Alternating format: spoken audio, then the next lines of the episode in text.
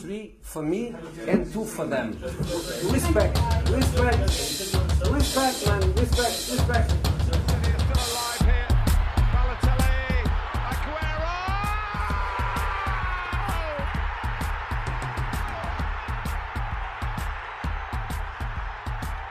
En esta sala, él es el puto jefe, el puto amo, es el que más sabe del mundo. Yo no quiero ni competir ni un instante.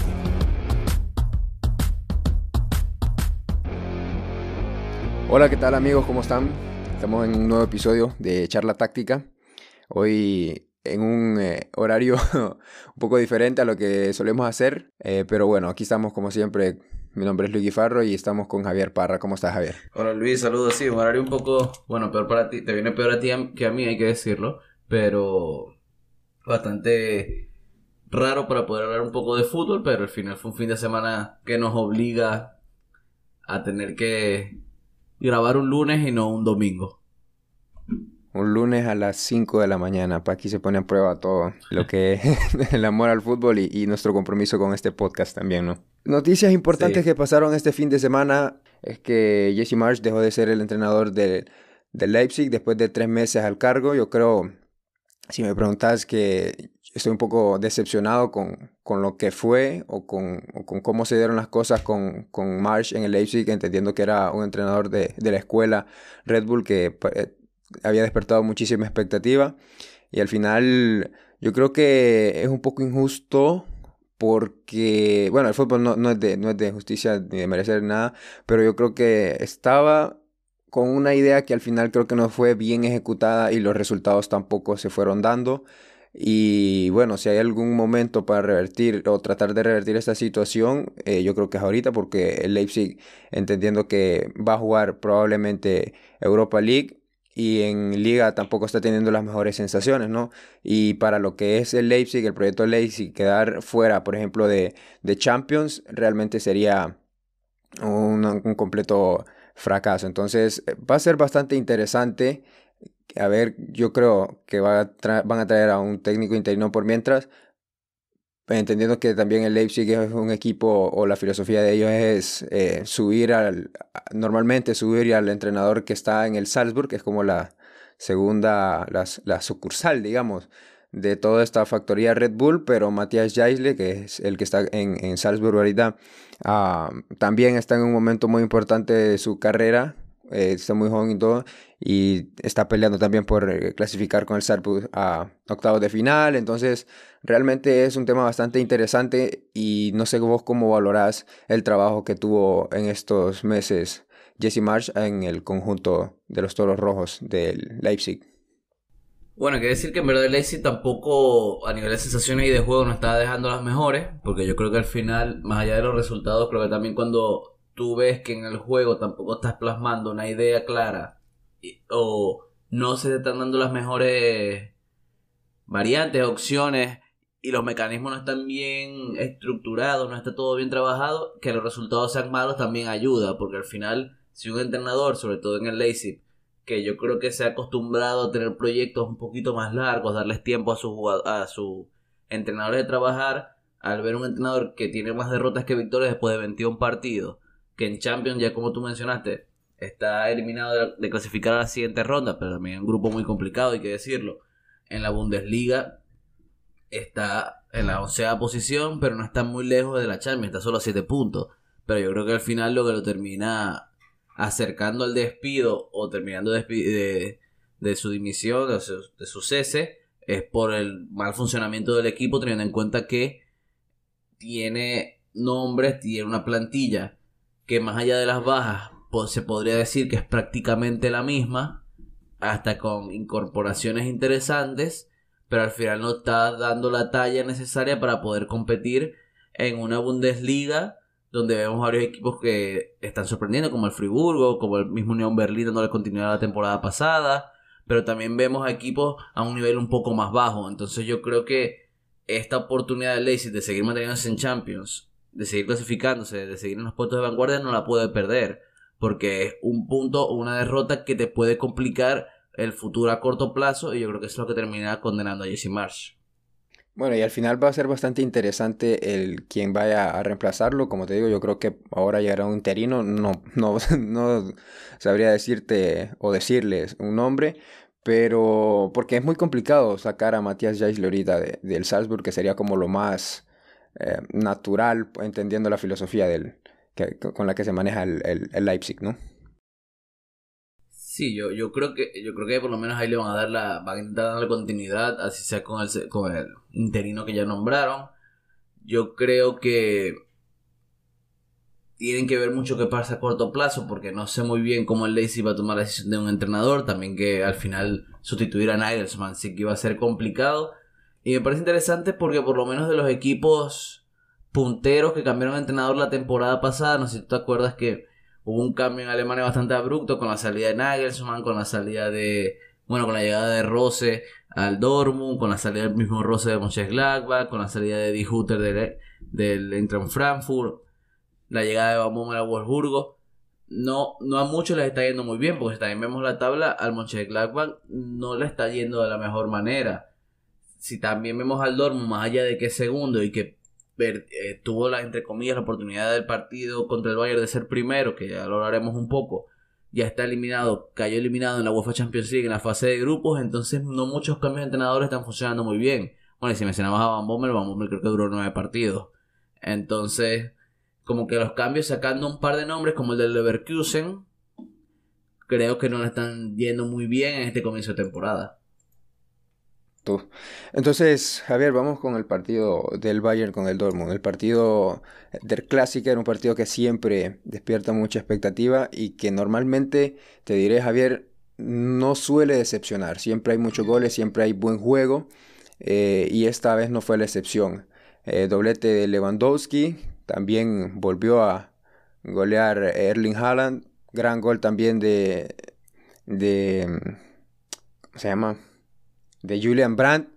Y bueno, un partido que normalmente define este campeonato porque el Dortmund normalmente o casi siempre también tiene muy buenas temporadas, pero el problema es que no, no, suele ganar estos partidos contra el Bayern donde empieza a sacar a, a, que la brecha sea más grande y bueno, aunque ahorita son cuatro puntos, yo creo que sí este, encamina eh, la liga un poco Nagelsmann con el, con el Bayern en su primera temporada. Sí, yo creo que la, que la diferencia más, más importante entre el Dortmund y el Bayern en este momento es el juego, más que los puntos en sí. Yo creo que el Dortmund estaba firmando una buena temporada en la Bundesliga, pero por lo que había hecho en Champions y por lo que también está mostró en la Bundesliga en varios partidos, sí que se vio un equipo que sí estaba lejos de competir contra el Bayern, más allá de que a nivel de plantilla no hay manera de competir.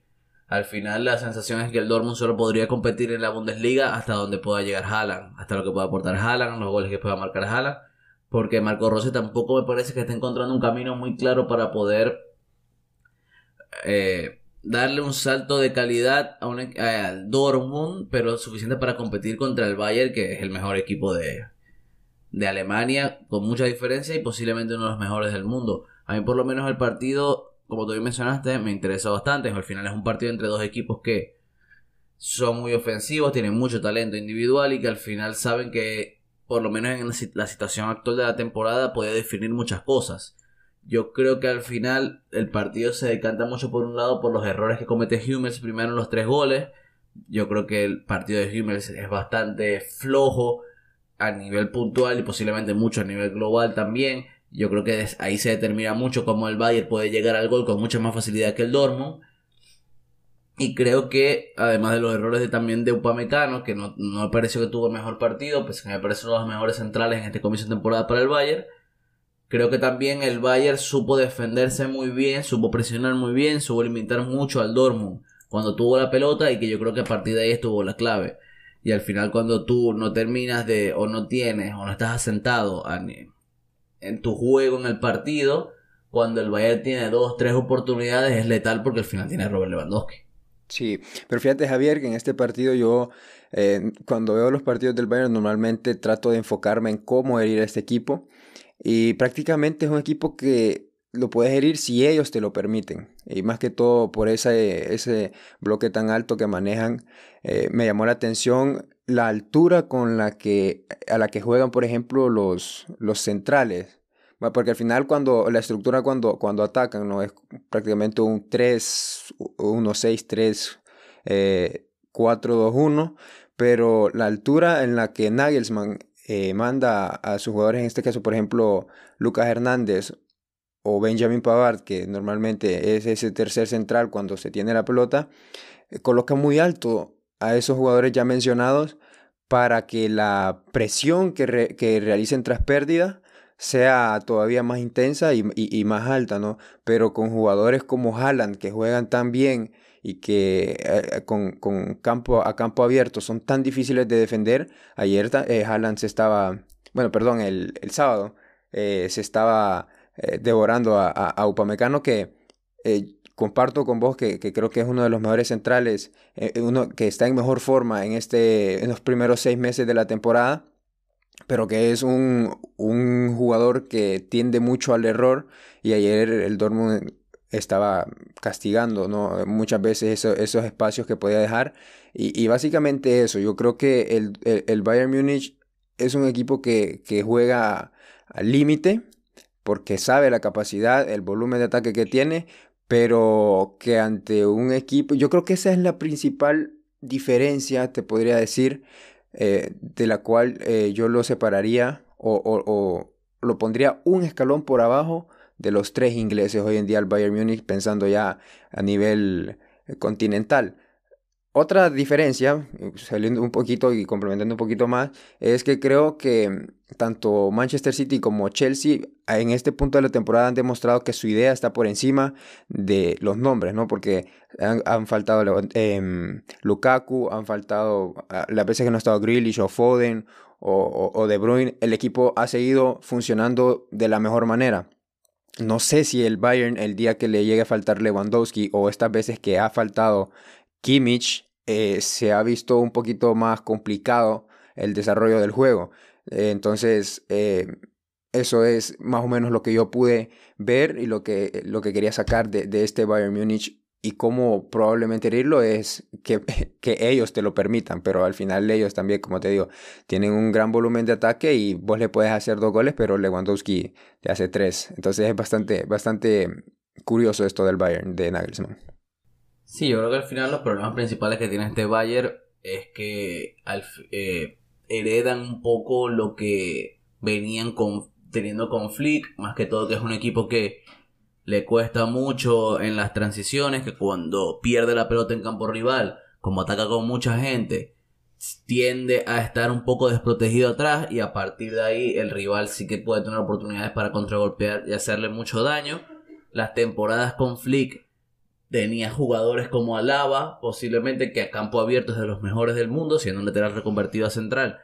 A campo abierto con su velocidad y su capacidad para poder ir al corte, su capacidad para poder limitar al, poseedor, al atacante, para que no pueda tener un ataque rápido. Yo creo que eso era lo que podía compensar un poco al Bayern de Flick en ese sentido, pero en este momento no tienes Alaba Tienes un Pomecano que al final, como mencionamos, es de los mejores de la temporada, pero a campo abierto a mí por lo menos me parece más un descontrol total que otra cosa, que es un central que todavía tiene que aprender, que es muy joven, que tiene tiende a ser un poco agresivo en varios tramos, que eso le puede complicar muchas cosas al Bayern y como tú bien mencionas, principalmente cuando tú tienes problemas tras la pérdida, es que tampoco estás sabiendo tener bien la pelota. Y yo creo que puntualmente la ausencia de Kimchi es fundamental en eso, porque creo que es la pieza que le da más sentido a todas las posesiones del Bayern. Tuvimos eh, entonces el Bayern se separó, cuatro puntos, eh, y ahora se le vienen a estos dos equipos los partidos por Champions. El, Bayern tal vez por hacerle la, la jugada al Barcelona y mandarlo a Europa League, y el Dortmund ya con un partido de menos compromiso porque, como mencionabas antes, ya está, ya lo mandaron a, Europa League. Entonces, bastante, bastante, bastante curioso, bastante eh, diferentes. Sí, vamos a decir que pueden ser jornada de descanso. Puede ser jornada de descanso para ambos. Bueno, vamos a ver cómo se lo toma el Bayern, porque Müller, por unas declaraciones que supuestamente, no, no sé si serán ciertas, pero dijo que, que querían salir con todo contra el Barça después de que Lewandowski perdió el balón de oro. Vamos a ver qué tan cierto va a ser eso. Al parecer, sí, yo lo, yo lo leí por bastantes medios, entonces, bueno. Vamos a ver qué tal le va al Barça. ¿Cómo, cómo rapidito, cómo crees que le vaya al, al Bayern con el Barcelona? Bueno, yo honestamente, yo creo que el Barça va a pasar, pero no sé si va a pasar porque gana el Barça. No lo tengo muy claro. ¿Tú crees que creo, la va a yo creo pechar que el el Benfica, va a Benfica? pechar. Porque yo creo que el Benfica tampoco está jugando muy bien y creo que el Dinamo Kiev algo le va a poder rasgar y el Barça va a terminar pasando por porque el, el Benfica no lo va a poder pasar en- con una victoria. Entonces yo creo que por ahí el Barça va a pasar. No sé cómo va a terminar el juego contra el Bayern porque al final el Barça deja sensaciones un poco encontradas, pero yo creo que Benfica le va a dar la mano al Barça para que termine metiéndose en octavos de Champions. Bien, pasémonos entonces a Premier League. ¿Cuál te apetece más? ¿Con qué te apetece más eh, empezar ahora que nos vamos a Premier? ¿Con el debut de Ragnick o queremos o, o- o la imperiosa necesidad de hablar del West Ham? Bueno, yo creo que viendo la tabla, viendo el cambio abrupto, porque pasamos de una tabla donde teníamos al Chelsea líder y ahora el Chelsea es tercero, tenemos al City segundo, ahora el City es primero y al Liverpool tercero, ahora al Liverpool segundo. Yo creo que hay que hablar del cuarto lugar. Yo creo que el West Ham merece que se hable mucho más de ellos, pese a que viene de romper, sí, digamos, una racha un poquito negativa en Premier, venía tres partidos sin ganar, perdiendo contra Wolverhampton, perdiendo contra el City y empatando contra el Brighton, pero la victoria que consigue contra el Chelsea, anotándole tres goles, siendo el segundo equipo que lo hace en la era Tuchel, yo creo que nos obliga, nos exige hablar un poco de ellos. Sí, ¿y y cuál es la principal, qué es lo que más te llama la atención, por ejemplo, de este West Ham de David Moyes? Yo creo que, que el West Ham, primero yo quiero mencionar que no es un equipo con pelota muy trabajado. Yo creo que es un equipo que al final responde a muchos estímulos, que al final tiene sinergias muy bien compenetradas, que son futbolistas que se entienden muy bien, que a campo abierto, que es en el contexto donde yo creo que se sienten más cómodos a la hora de atacar, están muy bien compenetrados para poder detectar espacios, atacar carriles. Yo creo que a partir de ahí el West tiene esa capacidad ofensiva con Fornals, con Bowen, con Benrama son futbolistas que al final con espacios te dan un toque diferente y que pueden potenciarse muy bien con Antonio. Yo creo que el punto principal o el salto de calidad que le da el, o que tiene el West Ham es en la defensa.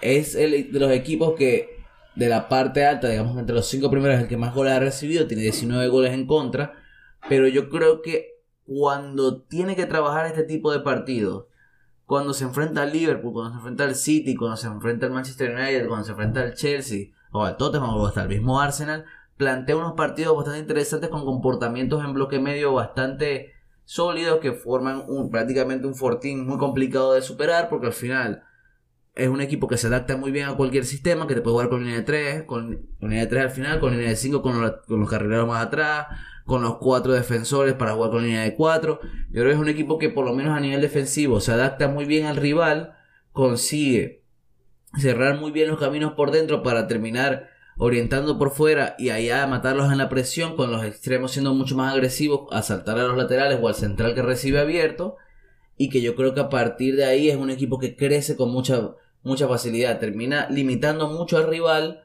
lo exige a tomar decisiones un poquito arriesgadas para poder tener las oportunidades de progresar y a partir de ahí una recuperación termina siendo letal. Y yo creo que el otro, otro nombre que hay que destacar es el de Declan Rice, que yo creo que es el futbolista que pese a no tener un impacto goleador, que sí lo tuvo en un tramo de la temporada, creo que es el futbolista que le da las facilidades a David Moyes de poder plantear un partido como quiere, sea atacando con pelota, sea teniendo fases de ataque posicional mucho o muy largas, o atacando o defendiendo como el partido contra el Chelsea, que posiblemente lo toquemos un poco más, un poco mejor después, que es un equipo que defiende atrás, bloque bajo, después de una presión en los reinicios y que a partir de ahí, tras recuperación, poder salir muy rápido al ataque. Yo creo que Rice te da esa capacidad de poder mutar con mucha facilidad en un partido, de un partido a otro o hasta de un minuto a otro. Sí, e- en un mismo partido. A mí me- yo quiero resaltar esa versatilidad que tiene este equipo. Y además que yo creo que es un ejemplo de que el jugar bien no, no está solamente relacionado con conceptos estéticos del juego, ¿no? Es un equipo muy laborioso, que no es vistoso para el af- aficionado, ¿qué te digo? Un poco más romántico. eh, porque no es avasallante, como decís vos, no es un equipo que aglomere muchas posiciones largas. con, con, con tanta calidad asociativa, pero es un equipo muy disciplinado, sin balón y que también sabe y tiene automatismos bien desarrollados para eh, responder cuando tiene la pelota. Eh, pero todo esto tiene que ver también con, con, la constancia, con la madurez, con cómo ha entendido eh, la plantilla, la idea de, David, de David Moyes. Y, la verdad que es bastante meritorio, ¿no? Porque en este punto de, de la temporada, el West Ham, que va cuarto, ¿no? ya le ha ganado en todas las competiciones, por ejemplo, equipos de, que tienen muchísimo más presupuesto, que uno pensaría que deberían estar más arriba, pero al final, bueno, le han ganado al Tottenham, le han ganado al Manchester United en, eh, al City también ya le ganaron, al Liverpool, al Chelsea. Los eliminaron los dos en Copa, los eliminaron al United y al City en Copa, le ganó al Liverpool en Premier, le ganó al Chelsea en Premier, perdió con el City en Premier, pero yo creo que el partido, si no recuerdo mal, fue muy cerrado. Yo creo que al final es eso, es un equipo que cuando le toca plantearse o ser un poquito más protagonista le cuesta mucho más por cuestiones obvias. Yo creo que cuando que en ese tipo de contextos muchos equipos sufren mucho más cuando ya tienes un plan más reactivo con futbolistas que posiblemente se sientan más cómodos en esa reactividad, en esa capacidad de atacar espacios, en ese contexto de atacar con un poquito más de ventaja. Yo creo que el West se ve mucho mejor ahí y yo creo que cuando se plantean estos partidos contra el Big Six, cuando consigue hacer estos planes de, de ser un bloque defensivo muy sólido, de, tener piezas muy importantes y especialistas, porque hay que decir también que cuando tú te enfrentas al Chelsea de Tuchel, tú puedes plantear un buen partido a, nivel defensivo, pero siempre el Chelsea va a tener oportunidades porque tiene mucha más calidad individual que tú y porque también es un equipo muy bien trabajado. Pero cuando el Chelsea lograba llegar a último tramo sacando los dos goles que termina anotando, hay un gran partido de los centrales del West Ham que demuestran que es un equipo que también sabe sufrir dentro del área, sabe defender muy bien dentro del área, que, que no tiene problemas para poder también encerrarse un poco más abajo y a partir de nombres como Diop, como Soumao, como el propio Craig Dawson, hacerse fuerte cerca de Fabianski, es la demostración de que es un equipo que cuando te toca enfrentarlo, siempre se te va a hacer muy complicado. Y yo creo que el Chelsea de Tuchel, que a mi criterio tampoco viene jugando muy bien, se enfrentó a una piedra que es bastante complicada de romper. Sí, totalmente. Y para, cerrar un poquito este tema, hay que hablar de David Moyes, que es el actor intelectual de, todo esto que estamos hablando. Creo que después del el fracaso que tuvo en el Manchester United, eh, después tuvo algunas gestiones, mm, digamos, discretas en Sunderland y Real Sociedad. Creo que Real Sociedad primero y luego Sunderland.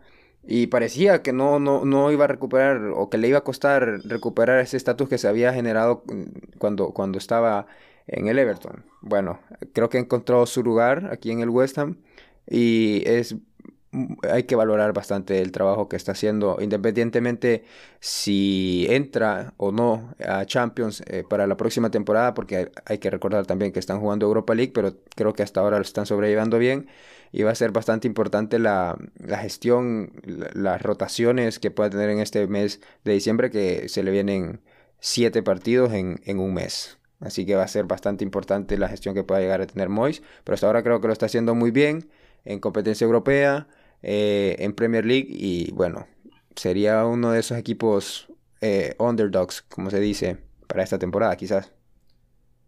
Hay que ver, hay que ver muy bien, bueno, porque al final si ves las primeras siete posiciones de la tabla, el West Ham es el único equipo que no es del Big Six. O sea, es el equipo que como que corta en medio la diferencia que existe ahorita entre los seis grandes de Inglaterra. Porque vemos los tres primeros, West Ham, después Tottenham United, Arsenal, a falta del partido del Arsenal contra el Everton. Yo creo que al final el West va a llegar hasta donde la plantilla le dé la posibilidad, porque yo creo que es un equipo que puede competir muy bien, mejor dicho, después de la mala racha de la que ya mencioné, de tres partidos sin ganar, todavía se mantiene cuarto. O sea, hay que hablar muy bien que es un equipo que también consigue un colchón de puntos bastante importante. Yo creo que David Moyes, como tú bien mencionaste, después de su etapa en el Everton, tuvo unos baches bastante importantes en su carrera, porque cuando Moyes sale del Everton, o cuando estaba en el Everton se esperaba que fuera uno de los grandes entrenadores de la Premier por mucho tiempo. Pero después no le va bien el United, despedido, no le va bien en la Real Sociedad, desciende con el Sunderland, después llega el West en una oportunidad, se va porque llega Pellegrini y después que se va Pellegrini regresa y ahora sí confecciona un equipo de muy alto nivel, con una plantilla muy buena y capaz de pelear contra los grandes, yo creo que hay que hablar de que David Moyes está regresando o que por lo menos está demostrando de que más allá de sus malos baches logró reciclarse, logró aprender y ahora está otra vez donde yo creo que merece estar por lo que hizo en el Everton y por lo que nos obligó a pensar que iba a llegar a ser con el Everton en su mejor época como entrenador, que creo que es la primera en Premier League.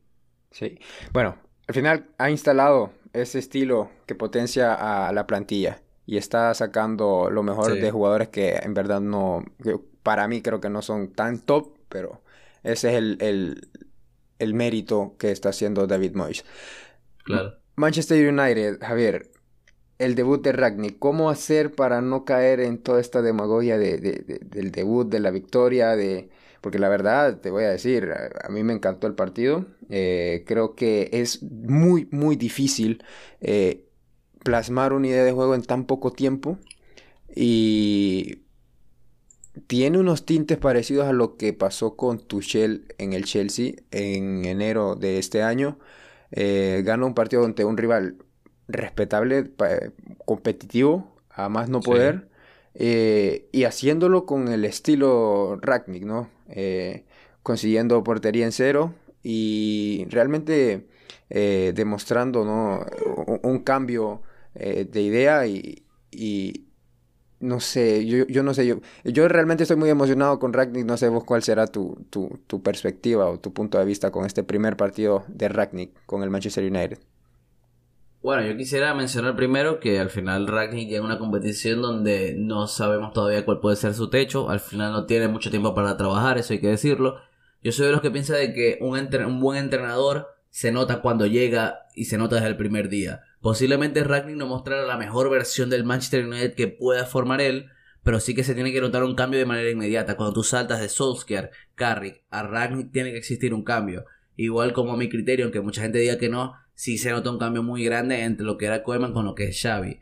No digo cambio y no digo que el cambio sea bueno, no, digo que sea una evolución, pero sí que se nota un cambio de que haya cosas que se hayan retocado porque al final cuando tú buscas un nuevo entrenador, pese a que tengas dos, tres días, dos semanas o lo que sea de tiempo, tienen que comenzar a imponer esos cambios porque al final tú estás buscando un entrenador que cree en su idea y tú crees en la idea que él puede promover. Yo creo que lo que muestra Ragni en estos primeros partidos este primer partido me hecho contra el Crystal Palace es muy bueno, sobre todo la primera media hora que me parece un equipo imperioso, imponente en la presión que consigue presionar en ese 4-2-2-2 que todos conocemos muy bien de Rangnick, arriba el Crystal Palace, no dejándolo salir, limitando mucho a un equipo que solamente tuvo en Wilfred Zaha la capacidad de salir por esa banda izquierda. Me hecho cuando lo cambian a la derecha, posiblemente el Crystal Palace se acomoda un poco mejor en defensa vimos un equipo como el United con una circulación de pelota muy rápida, un equipo que le gustaba, como publicamos nosotros en charla táctica en nuestras cuentas de redes sociales,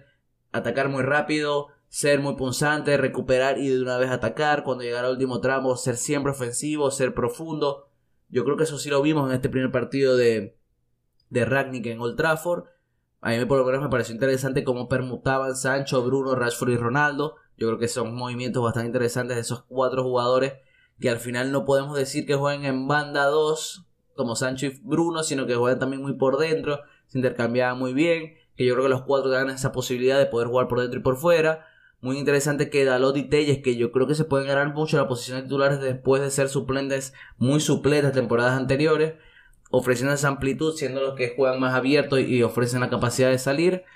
Me gustó mucho cómo el equipo siempre buscaba ser ofensivo al área, cómo presionaba de manera alta, cómo presionaba tras pérdida, con una defensa bastante adelantada. También hay que mencionar que cuando se enfrenta a equipos que posiblemente le planteen algo más complicado, yo quiero ver una defensa adelantada como Maguire, Lindelof y Varane. Pero yo creo que estos primeros rasgos, este primer partido del, United de Ranking, más allá de mostrar una evolución, más allá de mostrar algo mejor de lo que ya se había visto, yo creo que muestra un cambio que yo creo que es lo que estaba buscando la directiva del Manchester United. Sí, al final yo creo que el primer tiempo es eh, de lo más rescatable en este partido contra el Crystal Palace, porque el equipo presiona bien, como mencionas vos. Eh, no hay ese desorden que sí existía quizás en eh, todo este, en un buen tiempo con, con Solskjaer. Em, robó balones, como también decís, en zona de peligro. quizás, quizás le costó generar una mayor cantidad de ocasiones para el dominio territorial que estaban logrando. Sí. Podría ser. Eh, ya el segundo tiempo, para mí sí fue un poquito, o sea, bajó, bajó un poquito la, eh, el rendimiento porque se perdió el control, ¿no? Y, todas esas sensaciones de peligro. El, partido se gana por una genialidad de Fred y por eh, vivir durante el partido una mejor dinámica colectiva. El equipo ah, se ve concentrado, se ve con una actitud una mejor actitud, quiero decir. Sí, hay que decir eso también, ¿no? Que al final también es un poco que los jugadores parece que mostraron una mucha, una versión mucho mejor. No sé si será por la llegada de Ragnick, no sé si era por el cambio de entrenador, pero también hay que decir que los jugadores mostraron una dinámica individual bastante superior a los partidos anteriores del Manchester United. Sí, totalmente. Y, al final lo que se necesita es tiempo eh, para crear automatismos, para conformar una estructura. Y yo creo que se vieron cosas buenas y la verdad vamos a ver cómo evoluciona, pero la verdad se vieron cosas muy buenas de este Manchester United en su primer partido eh, al, mando de, de, Ralph Ragnick. Sí, yo creo que al final vamos a ver un poco cómo, cómo termina evolucionando el equipo. Viene diciembre, el más, complicado en la Premier porque hay muchos partidos. Lo bueno es que va a tener ese encuentro en Champions que como mencionamos con el Dortmund y el Bayern le va a servir más de descanso porque ya es primero de grupo. Yo creo que, bueno, ahora me, va a parecer bastante interesante ver ese sorteo de Champions donde, donde pueda caer o a quién se puede enfrentar el Manchester United de Ragnick porque ya es un planteamiento totalmente diferente. Antes poníamos, podíamos decir que United era el más flojo de los líderes, pero ahora con Ragnick puede cambiar eso totalmente. Entonces yo creo que por lo menos, yo, como tú mencionas que tú estás emocionado con la llegada de Ragnick, yo también, porque al final yo soy un consumidor más grande de la Premier y yo creo que el Manchester United que esté en los puestos de vanguardia, no sé si le va a dar para pelear la Premier, pero que esté en los puestos de vanguardia, que pueda agarrar una buena dinámica y capaz de acerque a los tres grandes, me parecería bastante interesante e importante por una competición que yo creo que con la llegada de Rani tiene un rasgo más para decir que, es la mejor del mundo en la actualidad. Sí, sin duda alguna. Yo creo que no hay debate en ese, en ese aspecto de, de la mejor liga del mundo. Eh, cerramos entonces Javier con Premier y vamos eh, con ya lo último. Eh, la liga, la Serie A, eh, panoramas tanto diferentes porque en la liga Real Madrid ya está teniendo una ventaja considerable, una ventaja importante sobre su más cercano perseguidor. Sí que creo que con, vaya, no quiero decir que el, Real Madrid es un mal equipo, pero está jugando, está sacando más puntos quizás está sobrepuntuando eh, para lo que está jugando, pero eso al final creo que, creo que no, no es malo porque vas a poder seguir evolucionando, o sea, vas, a poder mejorar. Caso contrario, por ejemplo, eh, con la Real Sociedad, que fue este último partido, donde creo que sí estaba jugando eh, mejor de los puntos que, que había obtenido. eso en cuanto a España. Y en, bueno, también eh, hay que decir que el Atlético de Madrid está jugando muy por debajo de lo que se esperaba por la plantilla que tiene eh, y por también el, eh, por el momento en el que está en general la liga, donde yo creo que impera un nivel bajo más, más, que cualquier otra cosa. Yo quería, en la liga para dar los tres apuntes, yo creo que el Madrid, como tú mencionas, no me convence a nivel de juego, pero creo que tiene certezas individuales superiores a la mayoría de los equipos. Yo creo que por lo menos si haces un top 3 de que lo escuché en Mr. Underdog, en el programa de Miguel Quintana, con Adrián Blanco, Alex de Llano y, y Alberto Yogo, que ellos mencionaban que los tres mejores de jugadores de la liga en este momento son los tres del Real Madrid, que son Courtois, Benzema, Vinicius. Yo comparto totalmente esa línea y que yo creo que a partir de ahí es que se puede mostrar cómo el Madrid, sin jugar muy bien, sin ser un equipo muy dominante, está sacando una diferencia bastante importante para ganar la liga contra la Real Sociedad. Yo creo que el partido de Kroos y de Modric es fundamental porque al final son futbolistas que en la era de las presiones y de salir de las presiones, de poder montarte en campo rival y dominar en posicional, creo que son dos jugadores que al final, aunque tengan 200 años, van a poder marcar la diferencia. En el Atlético de Madrid, como tú bien mencionas, yo creo que el Atlético no está logrando encontrar esa capacidad de poder ganar el partido y seguir dominando el partido con pelota en campo rival. Yo creo que es un equipo que se tiene muy interiorizado lo de protegerse cerca del área y a partir de ahí siempre termina perdiendo los partidos porque le falta mi criterio calidad ofensiva, o sea, defensiva. No tiene futbolistas como lo eran Godín y Miranda antes que te cortaban muy bien. Yo creo que Jiménez sí puede ser ese nombre, pero el resto de futbolistas no tienen a mi criterio esa contundencia dentro del área propia. Y otro nombre un poquito más underdog, como tú ya mencionaste, yo quiero mencionar y aplaudir un poco lo que es el Rayo Vallecano de, de Andoni Raola, un equipo que presiona muy bien, un equipo que de local es como un dato que dio un buen amigo como Iñaki María Vial, que es el mejor equipo junto al PSG, jugando como local en, las cinco grandes ligas, que yo creo que es un dato bastante interesante para demostrar cómo es un equipo que ahorita en este momento, por dinámica y por capacidad de juego, y como tú bien mencionaste, no está sobrepuntuando, yo creo que es un equipo que a la larga nos puede traer muchas cosas interesantes para analizar, posiblemente hablando de un caso parecido al del West Ham. Sí, y que al final es un equipo, como bien decís, que es competitivo, que está muy bien estructurado y que con la llegada de Falcao le ha dado ese, ese punch, ¿no? Que, que, que... Esa diferencia en el último tramo. Correcto, entonces, la verdad, muy interesante. Y el caso Italia, cómo ha cambiado, ¿no? Yo creo que hoy ya podríamos, en este punto, ya podríamos mencionar que se ha convertido de, una, una, carrera de, cuatro. Porque, bueno, el, Napoli al primer error, digamos, al, primer tropiezo, pierde el liderato que venía sosteniendo durante estas 16 jornadas, baja tercero y, de paso el Atalanta con la victoria en el, en el Armando Maradona recorta también las distancias. Entonces realmente se está poniendo bastante interesante. Hay otros equipos que también están haciendo las cosas muy bien, como la Fiorentina Vicenzo Italiano. Por ahí eh, no creo que para pelear el título, pero bueno, ahí está también la Juventus. Eh, entonces, el Sassuolo también, que, que justamente ha sacado resultados importantes eh, tras la salida de, de, Cherby.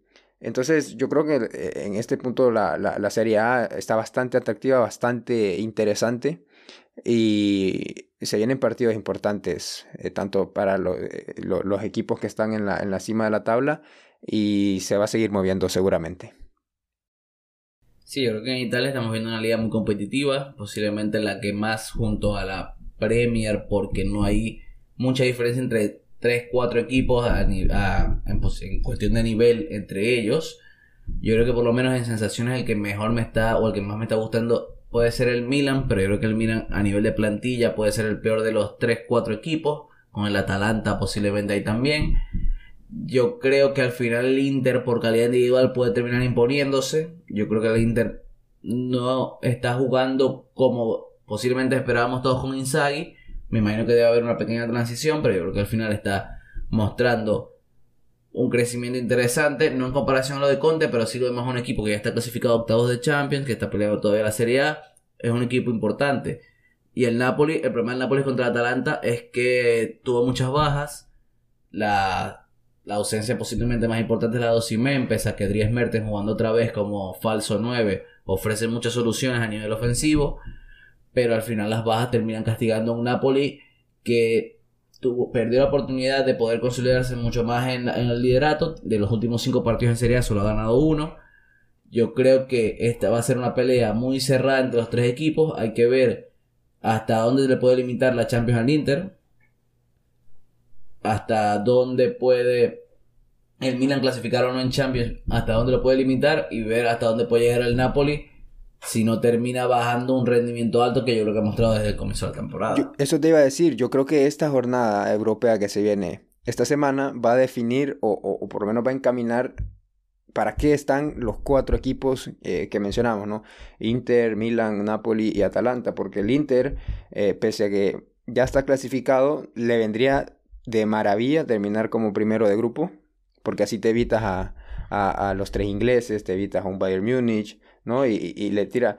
Eh, el Milan también, que, que se juega el partido eh, en casa contra, contra el Liverpool, eh, va a jugar sin Jair, va a jugar sin Calabria, tampoco va a jugar Revich, Rafael Leao tampoco, Giroud también está en duda, entonces solo tiene contraatacantes, es, es muy complicado y ante un equipo como el Liverpool que está jugando muy bien, y es un equipo que te reduce muchísimo al Milan, al equipo que sea, que en esta temporada lo reduce a su mínima expresión y yo creo que eso es muy muy complicado. El Napoli también está en un panorama difícil en Europa League y el Atalanta que se va a jugar también la clasificación en un partido de vida o muerte contra el Villarreal. Entonces es bastante, es bastante curioso cómo los cuatro equipos llegan en una condición en la que puede definir mucho para lo que resta de la temporada.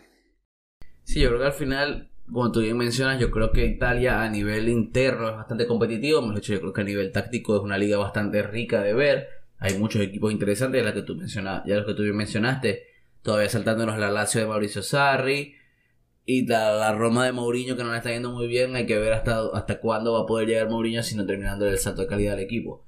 Pero yo creo que en Europa los equipos italianos les, todavía les está faltando dar un saltico. No sé mucho si es cuestión táctico de talento. Pero yo creo que, por lo menos a nivel interno, que es lo que nos compete a nosotros hablar en este momento, ya después para la Champions veremos qué podremos ir comentando.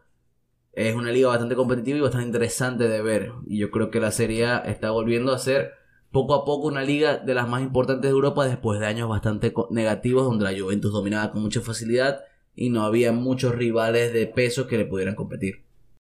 Sí, el problema es que yo creo, bueno, eso ya, ya era de cada quien. Para mí, yo te diría que, bueno, tengo, tengo un pequeño ahí duda de, de, cuál es la segunda mejor liga. Yo soy entre Alemania e Italia, pero curiosamente estas son dos ligas que la gente suele menospreciar por el hecho de que, mm, bueno, en los últimos 10 años la Juventus ganó 9 y el Bayern ha ganado también todo desde 2000. 13. Entonces, pero yo creo que ese es un argumento mm, un poco eh, que no me convence, ¿no? Pero bueno. Bueno, yo, yo para cerrar te podría dar mi top, que para mí es la Premier, Premier, Serie A, Bundesliga, la Liga y League One, para mí, la 5 en ese orden. O sea, yo, lo organizaría así, no diría mucho yo, Yo lo organizaría así, pero tampoco tendría problema en poner a la Bundesliga de segundo, pero sí, pondré, pondré Italia, pondré Italia segundo. Sí, yo creo que al final la Serie A Posiblemente porque no haya un Bayern Múnich, puede ser un poquito más competitiva, porque al final los equipos se emparejan mucho más y pueden pelear varios por el título. Bien, eh, cerramos Javier este episodio. Como siempre, es un gusto hablar con vos y estamos hablando para próximos episodios. Sí, bastante cargado el episodio de hoy, yo creo que bastante interesante. Bueno, viene la jornada que cierra la fase de grupo de Champions. No me acuerdo cuándo es el sorteo, yo para la fecha sí que soy muy malo, pero yo creo que para el sorteo también tendremos que hablar un poco porque se vienen, creo que, partidos bastante interesantes para poder definir al próximo campeón de Europa ya con un camino bastante más, o posiblemente con los mejores 16 equipos de Europa dentro de la competición. Muchísimas gracias a los que están del otro lado escuchándonos. Esto fue el episodio más de Charla Táctica y nos vemos pronto.